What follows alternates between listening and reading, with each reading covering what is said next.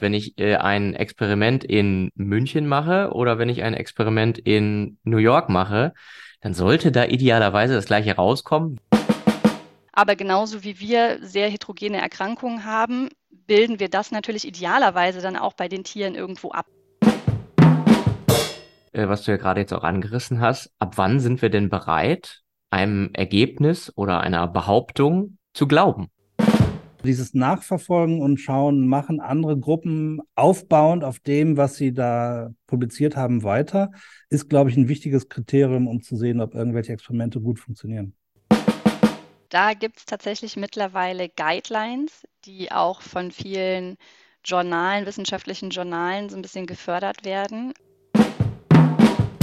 Also die Guidelines, sagst du, ersetzen nicht einen verantwortungsbewussten Umgang.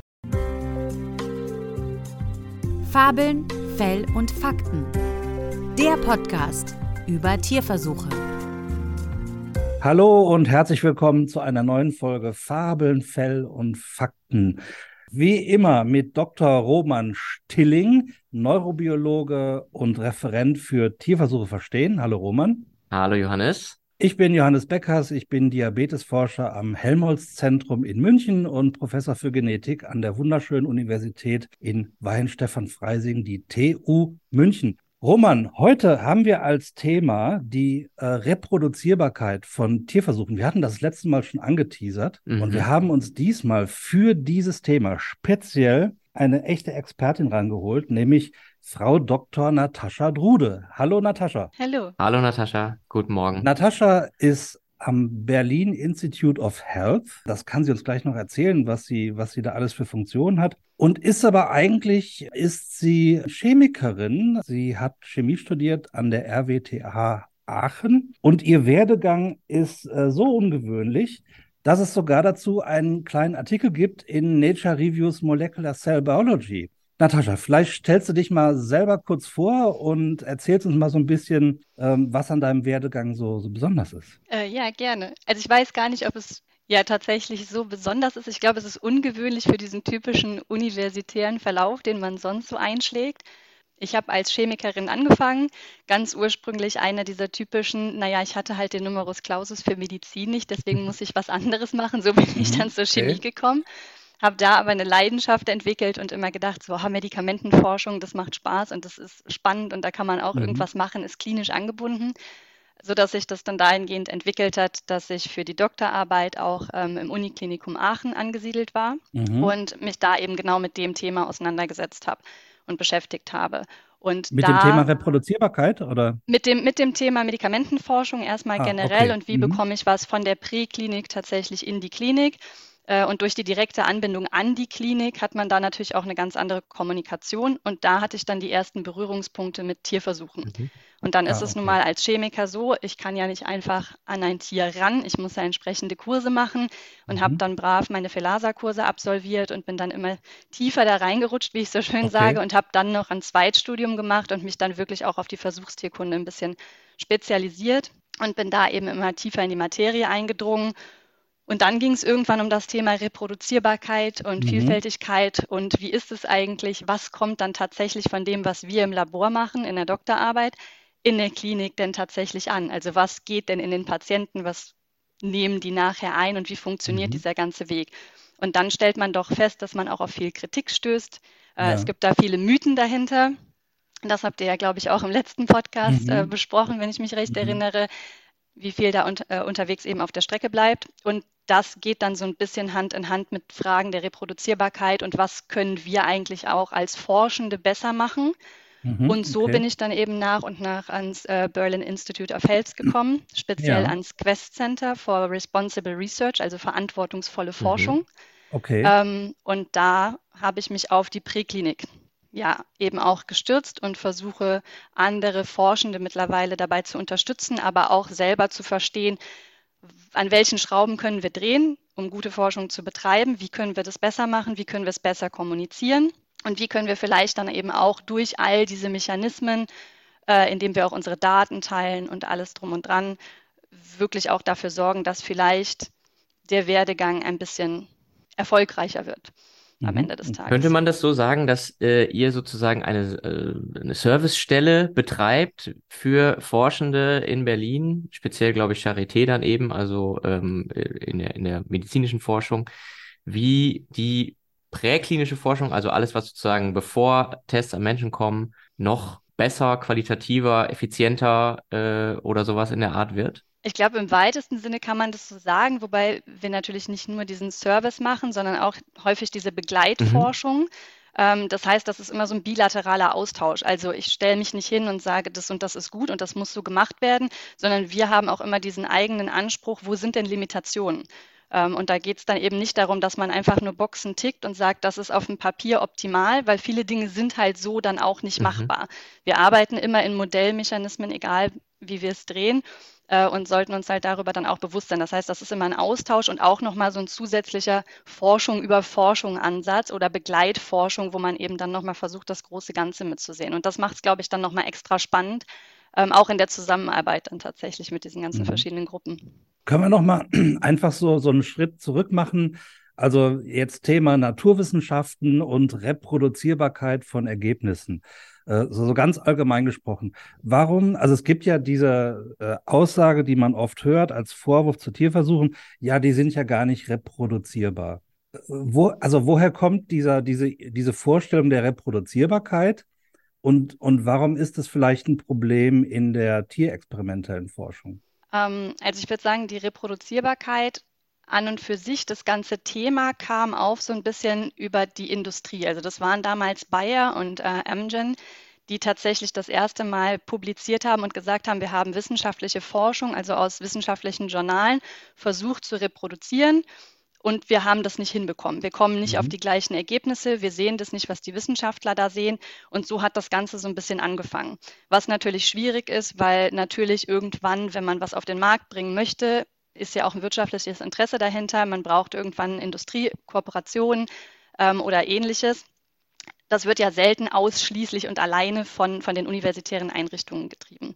Mhm. Und so hat das Ganze tatsächlich damals angefangen und beschäftigt sich dann natürlich einmal damit mit, mit so ein bisschen, ja, wie der Name dann sagt, Wiederholbarkeit tatsächlich. Mhm. Also wie genau.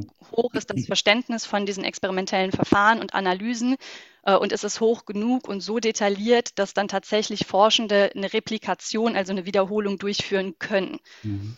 Mhm. Ähm, und wenn ich mir überlege, warum ist das Ganze wichtig, ist eben wir als Forschende können eben dann unterscheiden zwischen der Variabilität innerhalb von Ergebnissen, die einerseits auf methodischen Unterschieden beruhen und andererseits Variabilitäten von Ergebnissen, die aufgrund von wirklicher Stichprobenvariabilität ähm, entstehen. Also dass, dass man das irgendwie so ein bisschen diese Ursachen-Wirkbeziehung besser verstehen kann am Ende ja. des Tages. Also ich glaube, ursprünglich kommt diese Idee der Reproduzierbarkeit, äh, kommt, glaube ich, auch so aus der Physik, ne? dass man sagt, äh, also das sind unsere Naturgesetze und die gelten halt immer und überall. Und wenn die Biologie natürlich den Anspruch haben will, eine Naturwissenschaft zu sein, dann muss das ja im Prinzip für, für die Biologie genauso gelten. Ja, also im Prinzip müsste ja genau, wenn ich meine Bedingungen für ein Experiment genau kenne, müsste ja dasselbe rauskommen, wenn ich das in New York mache oder wenn ich das in München mache. Das ist ja die, so die Idee dahinter. Ne? Aber andererseits weiß man doch auch, dass auch wir Menschen ja äh, oft sehr, ganz unterschiedlich reagieren. Also die einen können ein Medikament einnehmen und ähm, denen hilft es anderen hilft es gar nicht. Andere können abends noch äh, einen Liter Kaffee trinken und schlafen äh, wie ein Bär. Äh, andere sitzen dann äh, aufrecht im Bett. Ähm, die einen können das gut riechen, die anderen können jenes gut riechen. Also wir Menschen sind ja auch unterschiedlich. Drum meine Frage, ist denn dieser Anspruch an die Reproduzierbarkeit von Tierversuchen tatsächlich, ist der, ist der sinnvoll? Das ist eine sehr gute Frage ich denke schon, dass er insofern sinnvoll ist. Es ist immer die Frage, von welcher Art von Reproduzierbarkeit spricht man denn tatsächlich? Geht es mhm. jetzt wirklich um eine eins zu eins exakte Wiederholung oder geht es vielleicht auch einfach um eine Ergebnisreproduzierbarkeit? Mhm. Weil das, was mhm. eben häufig passiert, ähm, wir wollen ja auch vom, vom Tierschutzgesetz her keine ähm, Wiederholungsversuche im klassischen Sinne. Wir wollen nicht eins zu eins etwas machen, was schon gemacht wurde, sondern es steht ja immer irgendwie auch der Erkenntnisgewinn im Vordergrund. Mhm. Ja, ich finde, ich finde halt, ähm, dass es schon wichtig ist, ein, ein, Ergebnis sozusagen abzusichern. Ja, dass man, also genau wie Johannes gerade gesagt hat, wenn ich äh, ein Experiment in München mache oder wenn ich ein Experiment in New York mache, dann sollte da idealerweise das gleiche rauskommen, wenn der grundlegende Mechanismus der gleiche ist. Also wenn ich da eine Gesetzmäßigkeit erkannt habe, dann muss diese Gesetzmäßigkeit ja überall auf der Welt mehr oder weniger genau so gelten. Und wenn irgendein Forscher oder eine Forscherin in, was weiß ich, äh, Korea, sage ich jetzt mal, irgendwas behauptet, sie hätten da irgendwelche Stammzellen entdeckt, dann will man ja wissen, ist das jetzt wahr oder ist das gelogen und wie macht man das? Ähm, man muss es halt irgendwie nachkochen, sage ich jetzt mal ganz, äh, ganz platt. Äh, in der Chemie würde man das vielleicht so sagen, aber in der Molekularbiologie sicherlich auch. Also man muss es irgendwie nachbauen. Und wenn man das jetzt aufs Thema Tierversuche überträgt, dann gilt das ja da auch. Also wenn ich jetzt zum Beispiel meine, ein bestimmtes neues Medikament verändert das Verhalten von Mäusen in eine bestimmte Richtung, dann sollte das idealerweise immer gelten, wenn ich das mache und nicht nur in den zehn Mäusen, die ich da mal irgendwann eines Nachmittags im Keller getestet habe. Ne? Absolut, 100 Prozent. Aber ich denke, da ist auch schon wieder ein, naja, Problem ist vielleicht zu viel gesagt, aber die zehn mhm. Mäuse da fängt es eben genau an, weil wenn wir dann wirklich jetzt auch in die Statistik gehen, ähm, setzen wir ja auch immer bestimmte Grundvoraussetzungen und setzen uns bestimmte ähm, Werte so fest, dass wir uns eigentlich sicher sein können, dass wir immer falsch positive Ergebnisse auch mitfangen, weil wir haben eine sehr kleine Stichprobe. Also verglichen, was später in klinischen Studien stattfindet, sind zehn, eine Fallzahl oder eine Stichprobenzahl von zehn natürlich sehr gering. Mhm. Und da kann man sich dann manchmal überlegen, was bedeutet es denn jetzt zum Beispiel, wenn ein anderes Labor, wenn das jetzt in New York, kommt jetzt nicht das gleiche raus wie hier bei uns in, in Berlin an der Charité. Dann mhm. gibt es da ganz viele Ursachen. Und die Ursachen können einerseits tatsächlich komplett statistischer Natur sein. Und dann ist die Frage, wer hatte denn jetzt, also war das eine Originalergebnis falsch positiv? Ist das neue Ergebnis jetzt falsch negativ? Mhm. Oder wenn es denn erfolgreich reproduziert, ist es dann tatsächlich vielleicht auch beides falsch positiv. Also allein, wenn man sich dieses Gedankenexperiment nimmt, also da ist halt wahnsinnig viel, was dahinter steckt. Plus, ähm, was ja momentan auch sehr, sehr populär ist, ist äh, die, die Frage nach dem Mikrobiom und nach dem Immunsystem in den Tieren. Das Mikrobiom ändert sich zum Beispiel mit dem Futter. Das heißt, allein die Umgebung. Ich habe in New York ein anderes Futter und da gibt es tatsächlich auch Studien, wo genau sowas passiert ist.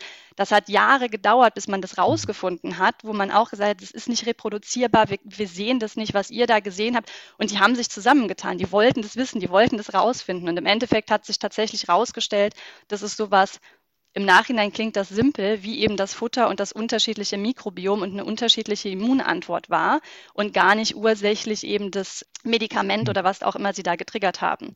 Das heißt, da, da spielen halt wahnsinnig viele Dinge auch noch zusätzlich mit rein, die man berücksichtigen muss.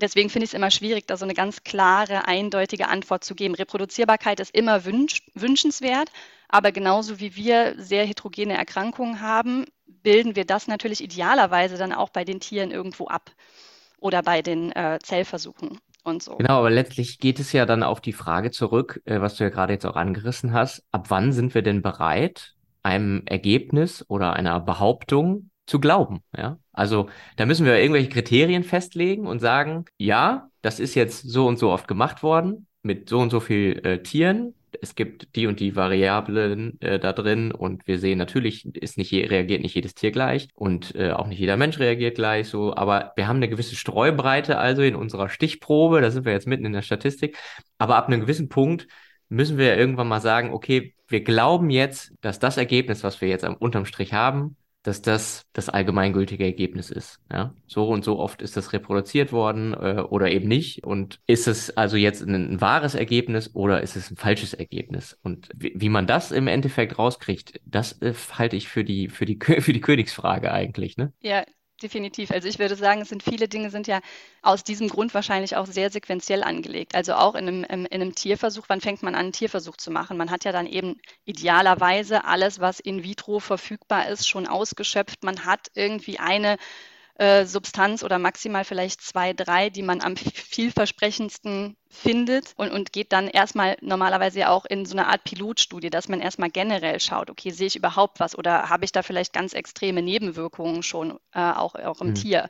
Und von da aus geht man dann wieder den Schritt weiter, bis man dann tatsächlich in diese sogenannten konfirmatorischen Studien reinkommt, wo es dann genau darum geht, zu zeigen, finde ich diesen Effekt wirklich wieder und kann ich damit quasi die Wette in, in die Klinik eingehen ähm, und wie komme ich dann weiter. Und das hängt ja dann doch häufig von, von Sicherheitsfragen vor allen Dingen ab hm. äh, und nicht ausschließlich von, von Effizienz. Also ich glaube, Roman, auch was du gesagt hast, dass andere Labors irgendwas nachkochen, ist, ist schon irgendwie immer so ein wichtiges Kriterium, um zu sehen, ob irgendwas wirklich richtig war oder quasi erfunden und erlogen.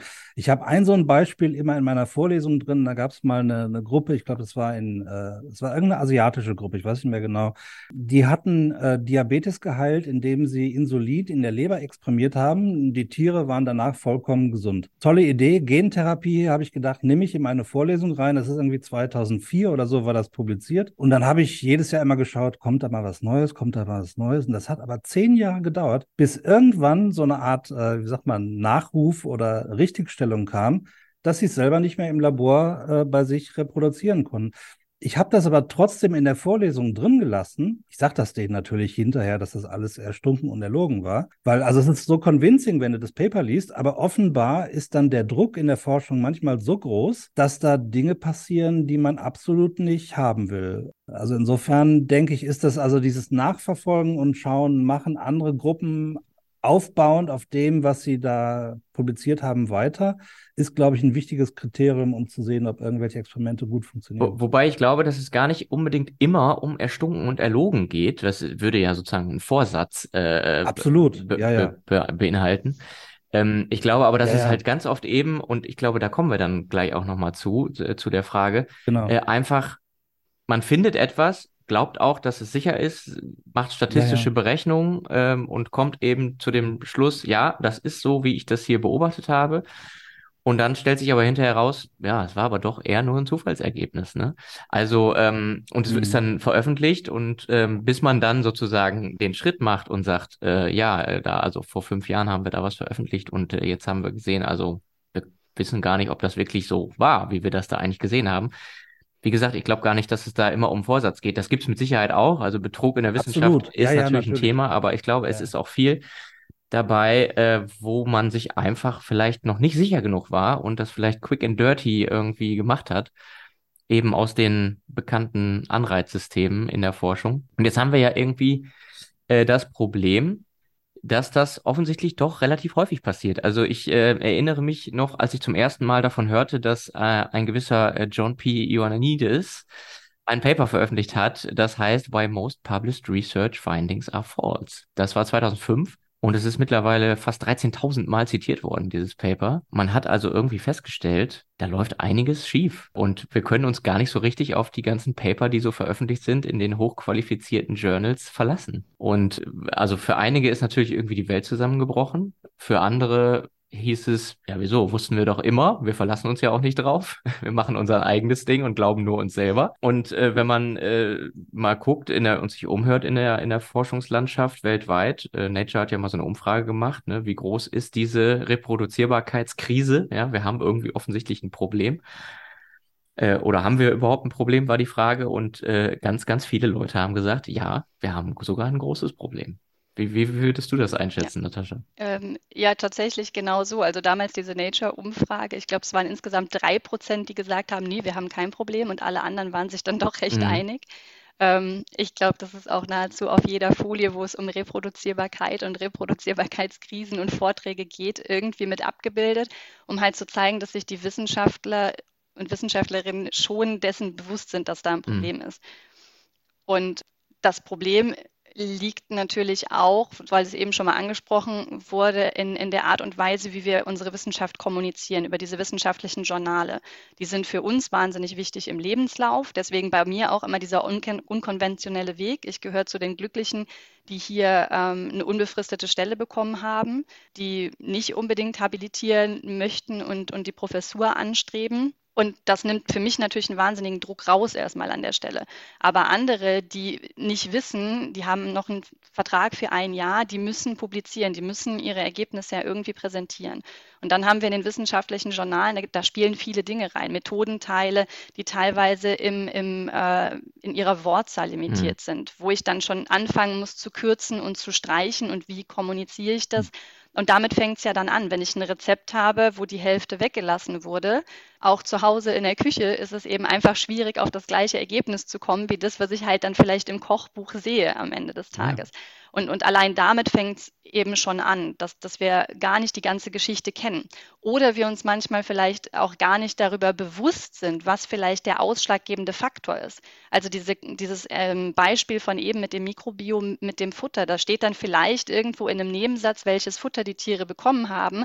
Aber diesen Einfluss, der ist den Leuten gar nicht bewusst. Und dann irgendwann das auch festzustellen und zu sagen, naja, da ist vielleicht eine andere Ursache-Wirkbeziehung mhm. als die, die ich jetzt erwartet habe oder die, die halt quasi in meiner wissenschaftlichen Hypothese, naja, abgebildet ist. Das ist ja eben auch wieder ein großes Problem.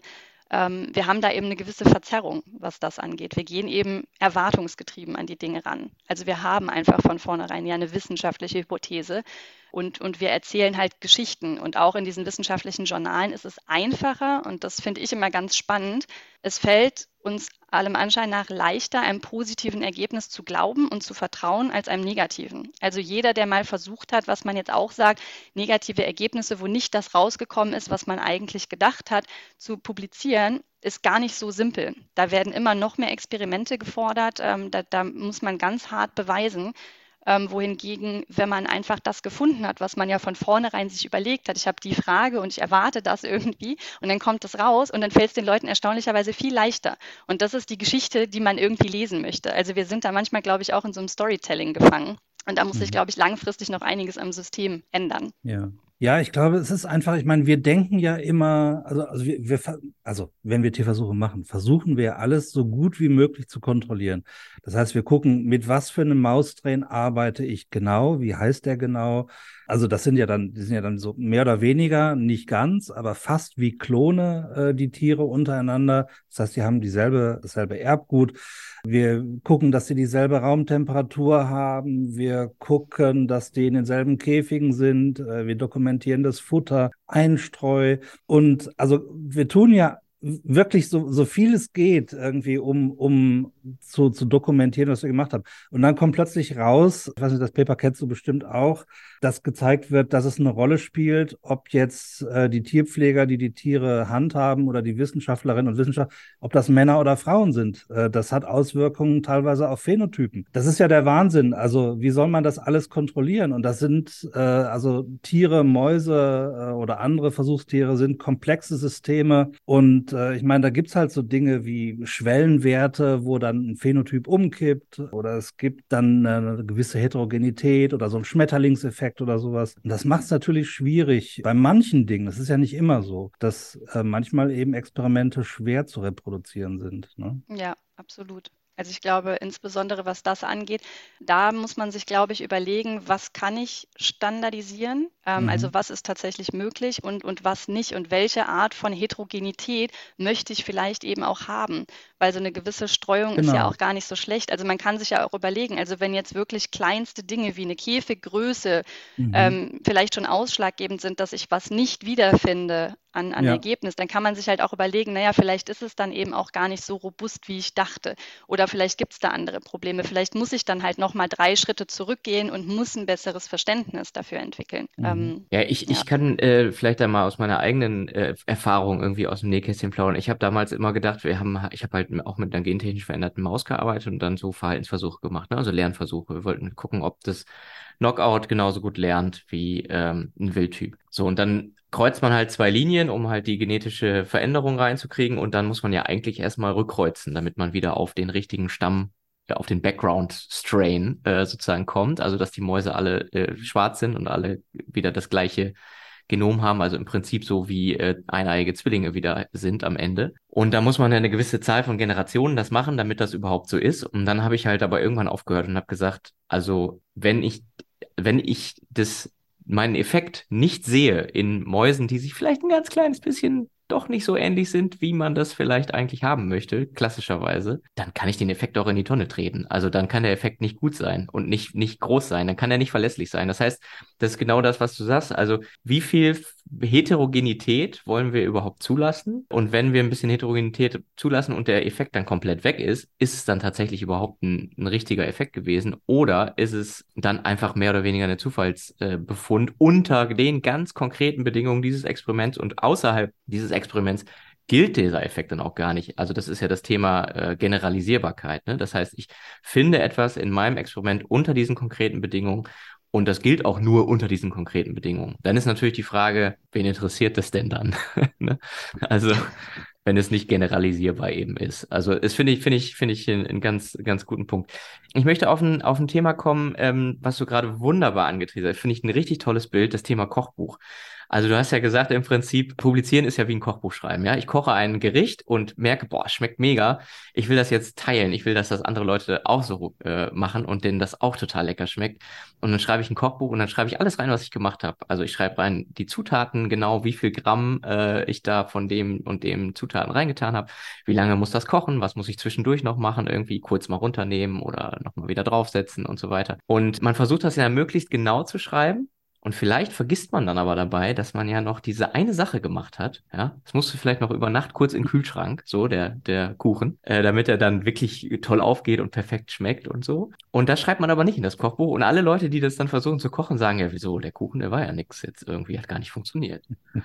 ne? Und so ähnlich ist das ja dann beim beim äh, beim Paperschreiben auch, dass man den Methodenteil äh, da beschreibt, was man gemacht hat und man beschreibt so Dinge, die man halt so lernt, weil andere das auch so machen. Man übernimmt so diesen Duck Duktus und diese Dinge, die man da reinschreibt, von anderen. Und damit das, also, und das kann halt eben passieren, dass es dann eben halt nicht klappt, dass man es dann nicht nachkochen kann, weil man bestimmte Dinge einfach entweder gar nicht auf dem Schirm hatte oder aus Zeit- und Platzgründen weglassen musste oder wie auch immer. Und jetzt, wenn wir jetzt mal zu der Frage kommen, okay, wir sehen ein, wir haben ein Problem, ja, die Kochbücher sind alle irgendwie so mittelgut, offenbar, ähm, im übertragenen Sinne. Und wir äh, wollen jetzt aber mal eine Lösung finden. Also wie schreiben wir bessere Kochbücher. Dafür gibt's ja mittlerweile Ansätze und vielleicht kannst du uns da ein bisschen was zu sagen, was man mittlerweile machen kann, um aus diesem Reproduzierbarkeitskrise äh, rauszukommen. Da gibt's tatsächlich mittlerweile Guidelines, die auch von vielen Journalen, wissenschaftlichen Journalen so ein bisschen gefördert werden. Ähm, Stichwort wäre sowas wie die Arrive mhm. Guidelines, wäre jetzt speziell für Animal Research, also für Tierversuche.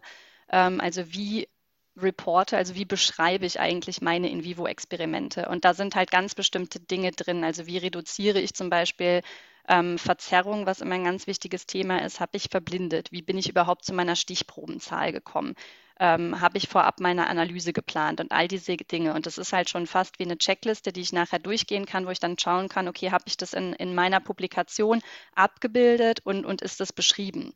Ähm, dann gibt es natürlich auch noch vorab, bevor ich überhaupt anfange, gibt es sowas wie die Prepare Guidelines, mhm. wo es dann eben genau um die Planung solcher Versuche geht, ähm, die natürlich nah rangehen. Also theoretisch könnte ich wahrscheinlich auch die Arrive Guidelines nutzen, um, um auch meine Experimente zu planen und so bestimmte Dinge auf dem Schirm zu haben.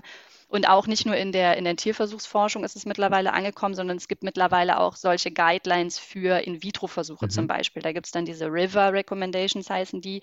Das ist dann speziell, wie reporte ich eben In-vitro-Experimente in einer verantwortungsvollen Art und Weise. Und, und die Idee dahinter ist eben wirklich diese Dinge abzubilden und dafür zu sorgen, dass die Leute das machen. Aber auch da gibt es eben Qualitätsunterschiede, weil es ist ein Unterschied, ob ich einfach sage, naja, ähm, ich habe den Versuch verblindet durchgeführt oder ich habe meine Tiere zufällig verteilt in die Gruppen. Das ist schön, wenn das dann da steht. Ich stehe aber dann davor und gucke mir an, hm, okay, verblindet. Aber wo denn? An welcher Stelle? Warst du verblindet, als du das Medikament gegeben hast, also wie es in klinischen Studien ist, Placebo zum Beispiel gegen Behandlung, gegen, gegen mhm. Medikament? Warst du verblindet erst bei der Analyse zum Beispiel? Also, also an welcher Stelle? Da gibt es ja ganz viele Möglichkeiten in so einem experimentellen Design zum Beispiel. Das heißt, auch da sind diese Guidelines immer hilfreich.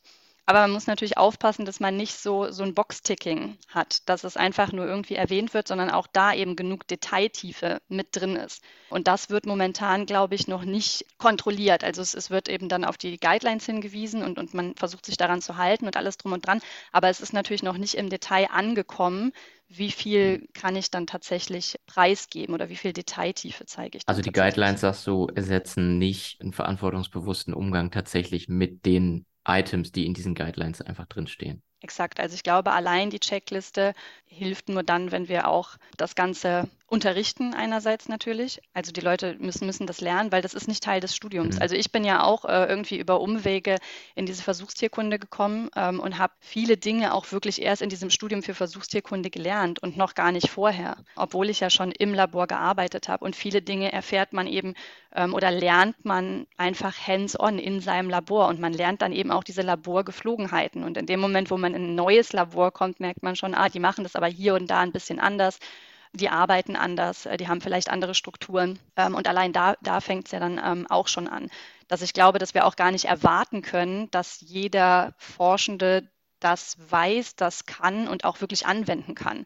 Und das sind halt genau die Sachen, die wir dann versuchen anzugehen bei uns dass wir dann im Zweifel auch wirklich in die Labore gehen und uns anschauen, okay, an welcher Stelle könnt ihr das machen, an welcher Stelle könnt ihr es vielleicht auch nicht machen und dann ist es auch okay und dann geht es um Transparenz, auch zu schreiben, wir haben nicht verblindet, weil, mhm. weil wir manchmal vielleicht auch Kontrollgruppen, du hast es eben gesagt, du züchtest dann hin und her und hast irgendwie einen genetischen also irgendein transgenes Mausmodell zum Beispiel. Und wenn du dann eine Kontrollgruppe hast von einem Wildtyp und das eine ist weiß, das andere ist schwarz, naja, dann weißt du halt, mit was du gerade arbeitest und mit wem du den Verhaltensversuch machst. So, und dann ist halt die Frage, ja, kann ich das verblinden oder nicht? Und wie schlimm ist es dann tatsächlich im Sinne der Reproduzierbarkeit? Oder sage ich das einfach und gebe den Leuten die Möglichkeit, das zu reproduzieren? Ja, vielleicht nochmal ganz kurz als Hintergrund zu dem, was du gerade gesagt hast mit dem Thema Verblinden, was das überhaupt bedeutet. Also, wenn du jetzt gerade sagst, wir haben eine weiße Maus und eine schwarze Maus und die eine ist meine Kontrollgruppe und die andere ist die Gruppe, mit der ich das Experiment oder meine Hypothese teste, dann kann es ja sein, dass man als Experimentator denkt so, ja, ich erwarte ja, dass diese Mäuse zum Beispiel, also die Weißen ja zum Beispiel ein bisschen schlechter lernen. Und dann kann das halt sein, dass man unterbewusst die Knöpfe so drückt beim Lerntest, dass die halt tatsächlich schlechter lernen und dass das aber dann eigentlich nur der Effekt ist von dem, was ich da rein interpretiere. Also was ich eigentlich will, dass das dann auch tatsächlich so passiert. Das ist ja auch der Grund, warum man bei Medikamentenstudien eben verblindet. Das heißt, die Ärzte, die äh, die Medikamente geben, wissen nicht, ob sie ein Placebo geben oder äh, eben das tatsächliche neue Medikament, weil man sonst ja, also aus der Erfahrung her einfach weiß, dass die dann sagen, ja, der ist ja jetzt richtig gesund geworden, dem geht's ja jetzt viel besser, weil ich dem ja das Medikament gegeben habe. Ne? Also weil man schon eine Erwartungshaltung kommuniziert, auch durch, was weiß ich, durch Körperhaltung, durch dann eine ganz andere Herangehensweise. Und genau das Gleiche hat man natürlich auch in jedem anderen Experiment. Und deswegen ist diese Verblindung so ein wichtiger Punkt. Ne? Ja, absolut. Also wir haben, wir, wir, sind aber auch einfach darauf gepolt. Also auch das ist halt einfach, das, das liegt halt in unserer menschlichen mhm. Natur. Also diese ganzen Verzerrungen und äh, ja, kognitiven Verzerrungen, die wir haben. Wir haben halt eine bestimmte Idee und es fällt uns viel leichter, auch was zu glauben, was eben in unser Gesamtweltbild reinpasst, als etwas, was nicht mhm. reinpasst. Und natürlich suchen wir auch danach und wir suchen nach Mustern Mustern.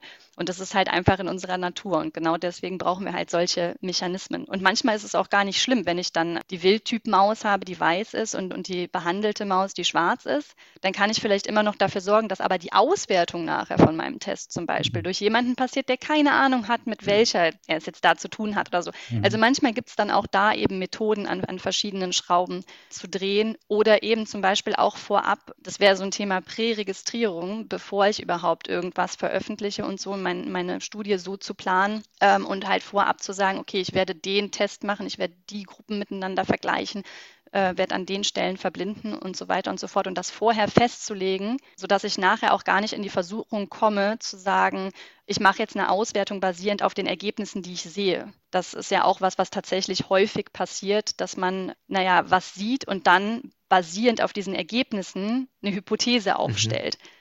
Und dann wird es dann häufig, so wie es geschrieben ist, klingt es so, als wenn die Hypothese aber von vornherein festgestanden hat. Und das ist dann eben nicht der Fall sondern da gibt es dann ganz oft diese, diesen Cartoon, wo jemand äh, einen Dart-Pfeil auf eine weiße Wand wirft und danach das Bullseye drum macht. Und so wollen wir natürlich auch nicht arbeiten. Ja, ja, das ist ich. Genau immer ins Schwarze getroffen. Aber ich habe gerade so eine Idee. immer. Mir, mir geht, geht gerade so was durch den Kopf. Also wir machen ja normalerweise unsere Forschung, dann ist die in einem gewissen Stadium fertig und dann wird publiziert. Es wäre geil, wenn es auch sowas gäbe, wo man quasi anfängt mit der Wissen, also wo man quasi so kontinuierlich publiziert mit einer wissenschaftlichen Fragestellung das Experiment macht und dann zeigt, was rausgekommen ist, die nächste Entscheidung, wie mache ich weiter, äh, wäre eine ganz andere Art von Publizieren. Aber das gibt es ja eigentlich so, so gar nicht. Aber fände ich ganz interessant. Ist sehr Aber jetzt, spannend. Das war jetzt nur so eine Fan Fantasie von mir. Nein, was ich äh, dich noch fragen wollte, ist, äh, Natascha, was, was sind denn so diese, also ich habe verstanden, du machst so eine Art Beratung, ja?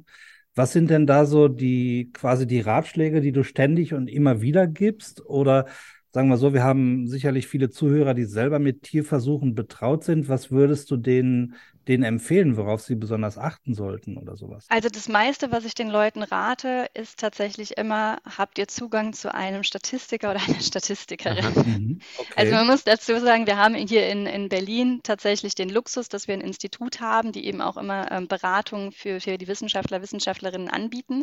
Das hilft mhm. bei Fallzahlberechnungen. Mhm. Das hat sich hier in Berlin zum Beispiel jetzt auch geändert. Ähm, bei Tierversuchsanträgen gibt es hier jetzt ein biometrisches Formblatt, was momentan noch so ein bisschen mhm. ja, pilotiert wird wird. Das wird aber mhm. mit Sicherheit auch ausgerollt werden. Und da werden eben auch genau solche ähm, Aspekte erfragt mittlerweile, Verblindung, mhm. Randomisierung etc. Ja. Das heißt, das sind meistens Sachen, dass wir ganz oft über, über Fallzahlen sprechen und was ist eigentlich auch realistisch, weil wir natürlich mhm. oft mit Leuten zu tun haben, die sagen, ja, wir haben halt immer diese zehn Tiere pro Gruppe genommen und das war doch immer gut und dann rechnet man irgendwie mhm. zurück und guckt, dass man halt auf diese zehn Tiere pro Gruppe kommt, weil man weiß, mhm. da kommt man dann, da, da kann man einen, einen Versuch mit starten und bekommt was raus und einfach auch mal zu sagen, naja, vielleicht auch mal zum Beispiel ähm, mit anderen Leuten im Feld sprechen, mit einem Kliniker auch zu sprechen. Das ist halt ganz, ganz oft was, was ähm, gar nicht so häufig stattfindet, sich das Ganze von der anderen Seite anzugucken. Was ist eigentlich tatsächlich klinisch gerade re relevant möglich oder was wäre zum Beispiel ein klinisch relevanter Effekt, den ich sehen müsste oder zeigen müsste? Wir sind ja ganz oft darauf gepolt, dass wir zeigen wollen, dass etwas besser ist als was anderes. Mhm. mhm. Und dann ist immer die Frage, ob das wirklich dann auch das ist, was nachher klinisch relevant ist oder ob ob man nicht manchmal auch auf andere Endpunkte einfach schaut. Das heißt, was ich den Leuten häufig rate oder was wir häufig machen, ist halt wirklich mehrere Leute an einen Tisch zu bringen. Vom Statistiker über den Kliniker, den Biologen, vielleicht auch den Pharmazeuten, je nachdem, äh, um welche Produkte es geht, aber zum Beispiel auch regulatorische Behörden. Also ich will in die Zulassung. Das heißt, was mhm. wollen die sehen? Mhm. Weil das gibt es auch häufig, dass relativ viel schon gemacht wird und dann jemand auf uns zukommt und sagt, ich würde die Versuche jetzt alle noch zu Ende machen und dann würde ich mich zum Beispiel an die regulatorische Behörde wenden. Wir dann immer sagen, n -n, am besten jetzt schon, weil im Zweifel sagen die, die wollen den Versuch über zwei Wochen sehen mhm. und dann müsst ihr das nochmal mhm. machen. Und das okay. ist was, was man vermeiden kann zum Beispiel. Ja. Also ich glaube tatsächlich wirklich viele Leute da an einen Tisch zu bringen und da so ein bisschen einfach ein Bewusstsein dafür schaffen. Oder auch Randomisierung. Das häufigste, was ich wirklich auch habe, sind diese vermeintlich einfachen Dinge, dass jemand sagt, aber wie mache ich das jetzt wirklich in der Praxis? Mhm. Also wie, wie sieht das denn aus? Wie mache ich jetzt eine gute Tabelle? Wie, wie teile ich das ein? Mhm. Und das war für uns tatsächlich überraschend, weil man manchmal denkt, okay, das, das, das weiß bestimmt jeder oder sowas. Aber da haben wir tatsächlich auch viel Beratung oder generell auch Kontrollgruppen. Was, was, was, also macht es immer Sinn, tatsächlich mit einer Kontrolle zu arbeiten, die ganz naiv ist? Oder sogenannte Sham-Kontrollen, wo man einfach nochmal quasi, ähm, sagen wir mal, wir haben, wir haben eine Operation, die durchgeführt wird und in dem Kontrolltier wird die Operation eben nicht durchgeführt, aber es werden alle Schnitte durchgeführt, die quasi vor dem eigentlichen Eingriff stattfinden. Ja. So. Mhm. Und dann ist da zum Beispiel auch immer die Frage, okay, wofür, also wofür ist dieser Vergleich wichtig? Mhm. Brauche ich den, brauche ich den nicht? Also auch solche Sachen einfach kritisch zu hinterfragen. Und ist das klinisch relevant? Oder auch äh, Administration, also wie gebe ich ein Medikament und wo soll das tatsächlich mhm. ankommen? Mhm. Ist es realistisch, dass ich ein bestimmtes Medikament habe, wo ein Patient oder eine Patientin täglich in die Klinik muss und gespritzt wird? Oder gibt es Möglichkeiten, was über eine Tablette zu machen? Mhm. Ich glaube, die mhm. Präferenz auch von Patient und Patientinnen ist da ganz klar. Äh, und, und ein, allein da auch, auch eben Patienten, Patientinnenvertreter an den Tisch zu holen, wird auch tatsächlich selbst in der Grundlagenforschung mittlerweile immer wichtiger, mhm. um halt ja. das große Ganze im Blick zu halten. Ja, na, ich denke, das ist natürlich ein ganz, ganz toller Punkt, dass man äh, möglichst viele Leute äh, möglichst früh an den Tisch kriegt, um wirklich, also direkt mit einem guten Experiment auch zu starten. Sag mal, das klingt aber so, als hättest du hauptsächlich mit wirklich präklinischer Forschung zu tun, also Experimenten, die wirklich kurz davor stehen, in die äh, klinischen Phasen zu gehen. Wir haben oft das Problem mit der Grundlagenforschung. Die Statistiker fragen uns dann nach Effektgröße und Standardabweichung. Und dann müssen wir auch sagen, ja, das wissen wir halt noch nicht. Drum machen wir das Experiment. Ja, ähm, was, was würdest du da raten, wie man da damit umgeht? Da würde ich genau dahin gehen, raten, auch keine Fallzahlberechnung zu machen, sondern zu sagen, mhm. wir haben noch keine Daten dazu, keine belastbaren ja. Daten. Ähm, manchmal gibt es natürlich Daten aus der Literatur. Äh, da muss man dann immer sagen, durch diese Art, wie wir publizieren, mhm. sind die meistens weitaus größer, als sie dann tatsächlich in der Realität sind.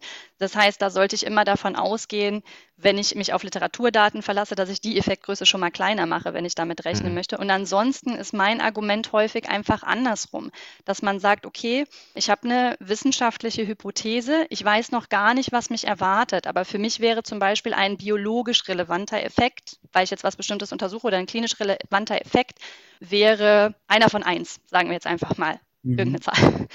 Und dann kann ich andersrum argumentieren und zum Beispiel sagen, ich kann diesen Effekt von 1 mit einer Tierzahl von x noch mit einer bestimmten Power belastbar sehen. Alles, was kleiner mhm. ist, werde ich nicht mehr mit einer ausreichenden Sicherheit überhaupt sehen können. Mhm. Und deswegen fange ich bei der Tierzahl an.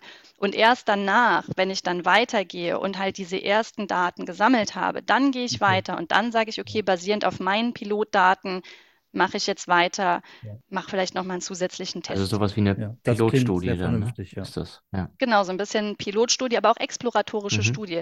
Also dass man eher sagt, okay, man hat halt eine, eine wir nennen das häufig Smallest Effect Size of Interest, okay. also wirklich so eine, so eine kleinste Größe, die wir bestimmen wollen und bestimmen können, die für uns eben der Punkt wäre, wo wir sagen, da lohnt es sich weiterzumachen. Mhm. Wenn, wenn ich das sehe, dann ist es schon gut. Und es geht gar nicht darum, irgendwie eine statistische Signifikanz XY zu erreichen, sondern wirklich nur, wenn ich den sehe, den Effekt, dann gehe ich weiter und dann mache ich weiter. Und erst dann später in diesen konfirmatorischen Studien, wo ich das eben nochmal zeigen will, wo ich dann immer näher an die Klinik rankomme, idealerweise, dann fange ich halt wirklich an, anders zu rechnen. Und dann sprechen wir natürlich auch von ein bisschen anderen Tierzahlen normalerweise. Mhm. Genau, das ist äh, vielleicht noch ein Punkt, den wir noch äh, ansprechen können, weil wir haben ja eigentlich das 3R-Prinzip, ja. Das hast du vorhin auch schon mal gesagt. Wir wollen ja keine Wiederholungsstudien. Wir wollen möglichst wenig Tiere einsetzen.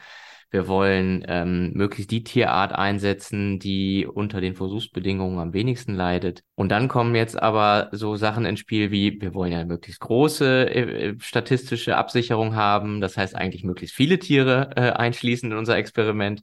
Wir wollen, dass das möglichst oft wiederholt wird, damit wir uns sicher sein können, dass das auch wirklich äh, stimmt. So, okay, da haben wir also offensichtlich irgendwie einen Zielkonflikt zwischen Wissenschaft und Tierschutz. Und wie kommen wir denn da durch? Ja, ich glaube, der Konflikt oder das ja, Spannungsfeld, was da herrscht, muss man vielleicht manchmal auch von der anderen Seite betrachten. Weil was passiert denn umgekehrt? Ähm, also das hören wir auch ganz oft im, im Sinne von den 3R ja. und zum Beispiel Reduktion von Tierzahlen. Da kriegen wir ganz oft gesagt, oh nee, wir haben bis jetzt immer diese zehn Tiere gemacht. Wenn ich jetzt mehr mache, das ist überhaupt nicht gut. Dann kann ich aber umgekehrt fragen, aber wenn das mit den zehn Tieren, wenn keine belastbaren Daten rauskommen, am Ende des Tages. Dann sind die Tiere ja irgendwie auch umsonst gestorben. Wenn es auch nicht reproduzierbar ist, es keiner wiederholen kann, dann habe ich eben genau dieses Problem. Dann habe ich auch nichts gewonnen, weil dann muss ich es irgendwie trotzdem wiederholen. Dann mache ich vielleicht noch mal irgendwie einen anderen, ein anderes Experiment mit dazu. Wir gucken uns ja meistens nicht nur einen mhm. Endpunkt an, sondern gerade in der Präklinik viele Endpunkte.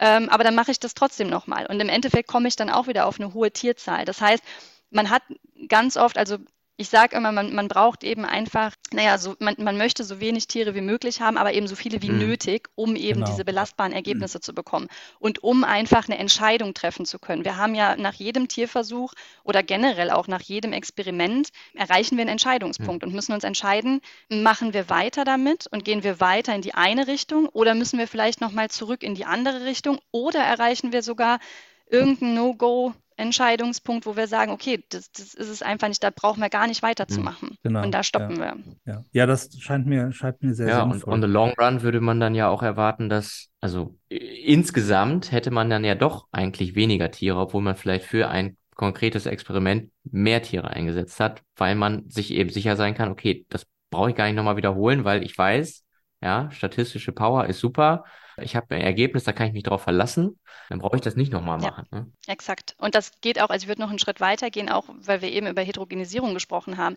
Das gilt natürlich auch, wenn ich jetzt, ähm, viele haben zum Beispiel ausschließlich eine Zeit lang nur mit männlichen Tieren mhm. gearbeitet oder auch nur mit weiblichen Tieren. Also beide Extreme gibt es da natürlich.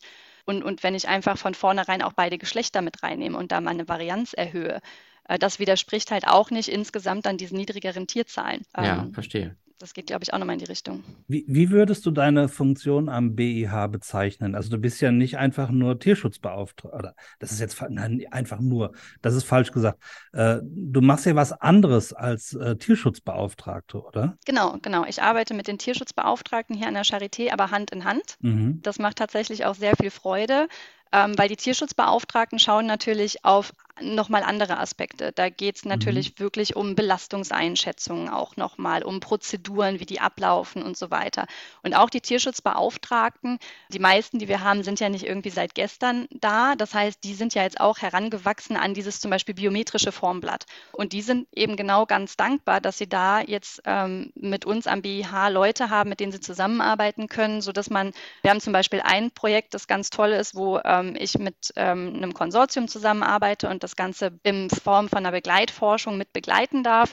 Und da ging es auch um die Antragsstellung und die Tierversuchsanträge zu schreiben. Und da haben wir halt eigentlich eine wunderschöne Pipeline aufgebaut mit den Tierschutzbeauftragten, wo die erst über meinen Tisch laufen, wo es dann um experimentelles Design, um diese ganzen Fragen, was vergleiche ich mit was und Randomisierung, Verblindung etc. und Fallzahlen wie argumentiere ich das geht. Und dann geht es an die Tierschutzbeauftragte, die dann eben nochmal im Detail guckt, wie ist es belastet, ist die Linie belasteter etc.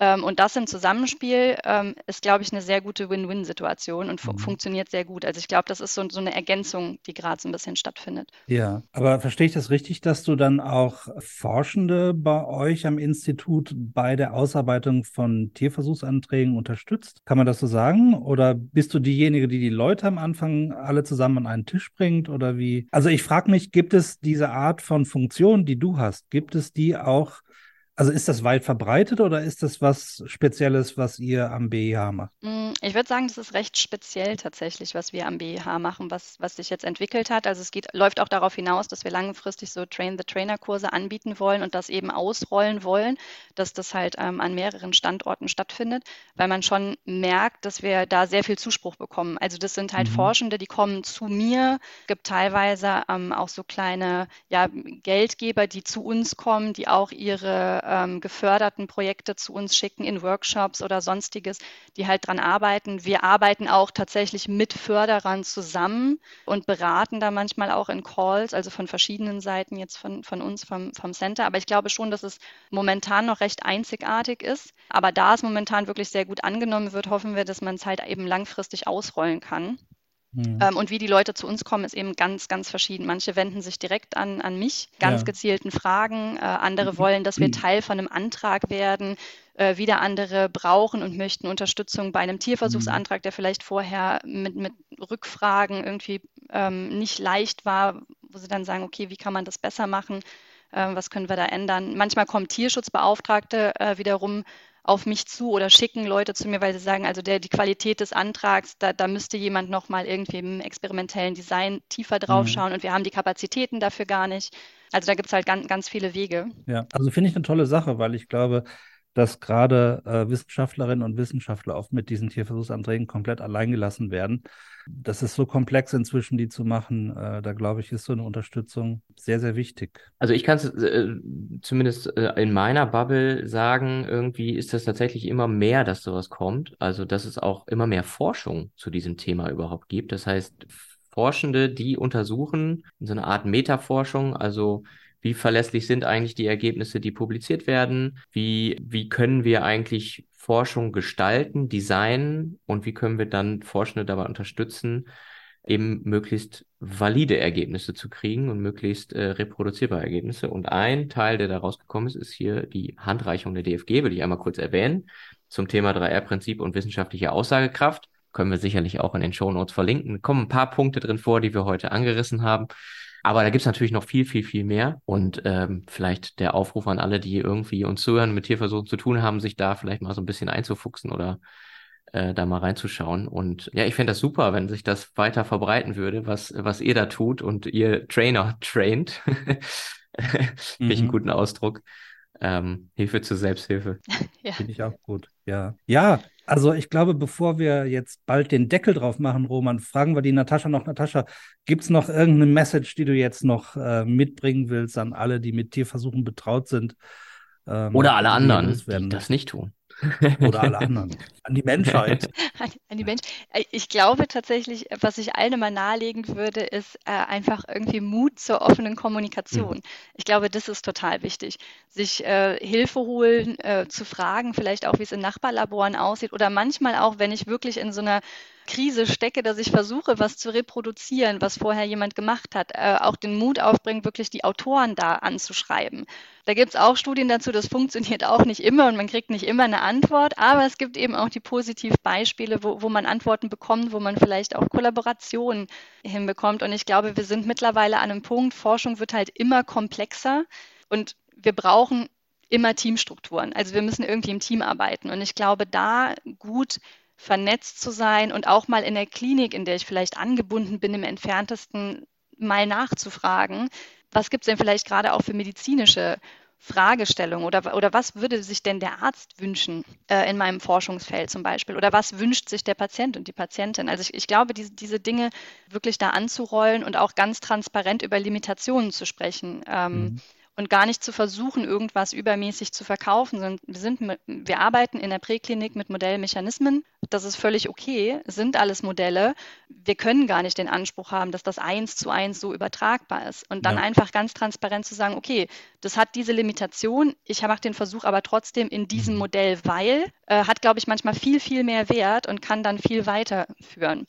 Und für mich mhm. ist, glaube ich, tatsächlich dieser ganze ja, Team-Science-Gedanke und, und dass das alles zusammenspielt und, und gute Kommunikation. Ich glaube, das ist so, so ein, so ein ja, Lesson learned, würde ich fast sagen der sich hier äh, immer mehr rauskristallisiert. Auch tatsächlich zu lernen, die gleiche Sprache zu sprechen. Mhm. Ähm, oh ja. ja. Das ist gar nicht so und einfach. Was mir dann noch so in den Kopf kommt bei den Sachen, die du gerade sagst, so eine offene Fehlerkultur. Ne? Also auch zu, äh, genau. zu sagen, okay, das hat halt jetzt nicht geklappt. Auch darüber ja. irgendwie zu kommunizieren. Ne? Ja, ja. Und, und der Wunsch wird auch immer größer. Also wir hatten es jetzt gerade vor kurzem, äh, dass es ein Symposium gab, wo es dann auch darum ging, was wären Ideen für, für weitere Formate. Und da gab es auch ja, es gibt, es gibt so Sessions wie uh, Don't do this in your lab, learn from my mhm. mistakes äh, oder solche Sachen. Ähm, oder hier äh, mein Chef Uli Dirnagel hat das bei sich in der experimentellen Neurologie, gab es dann auch mal äh, eben so eine offene Fehlerkultur, wo dann Fehler ausgezeichnet wurden, dann tatsächlich auch. Also einfach ein bisschen entspannter, lockerer damit umzugehen einfach zu sagen, da steckt wahnsinnig viel, viel Lernpotenzial drin. Klingt, klingt so ein bisschen wie die, wie die sogenannten Fuck-Up-Nights in der Startup-Kultur, ne? Also wo man halt irgendwie genau, einfach genau. auch Leute hat, die sagen, ja, wir haben Startup gegründet und es ist voll in die Hose gegangen. und dann aber auch dazu zu sagen, dazu darüber einen Vortrag zu halten irgendwie, ne? Ja. Mhm. ja. Gut. Ja. ja, also Roman, ich glaube, dann haben wir den Deckel drauf. Ich glaube, wir haben äh, das Thema von äh, vielen, vielleicht sogar von allen Seiten mal gut beleuchtet. Machen wir den Deckel drauf. Ja, Deckel oder? drauf. Deckel drauf. Natascha, vielen, vielen Dank, dass du da warst. ja, ich danke euch. Ja, nein, es hat Spaß gemacht. Fand ich super interessant und ich glaube, wir brauchen mehr so Expertinnen wie dich, die die Institutionen da, da unterstützen. Also das finde ich wirklich klasse. Insofern, train the trainers, please go. finde ich klasse. Ja, super. Gut. Super. Roman, das war's. Bis zum nächsten Mal. In zwei Wochen sind wir wieder da. Äh, Roman, wir müssen uns überlegen, was das nächste Thema Richtig. ist. Das machen wir dann. Bleibt uns gewogen und empfehlt uns weiter. Genau. Tschüss. Tschüss. Bis übernächsten Dienstag.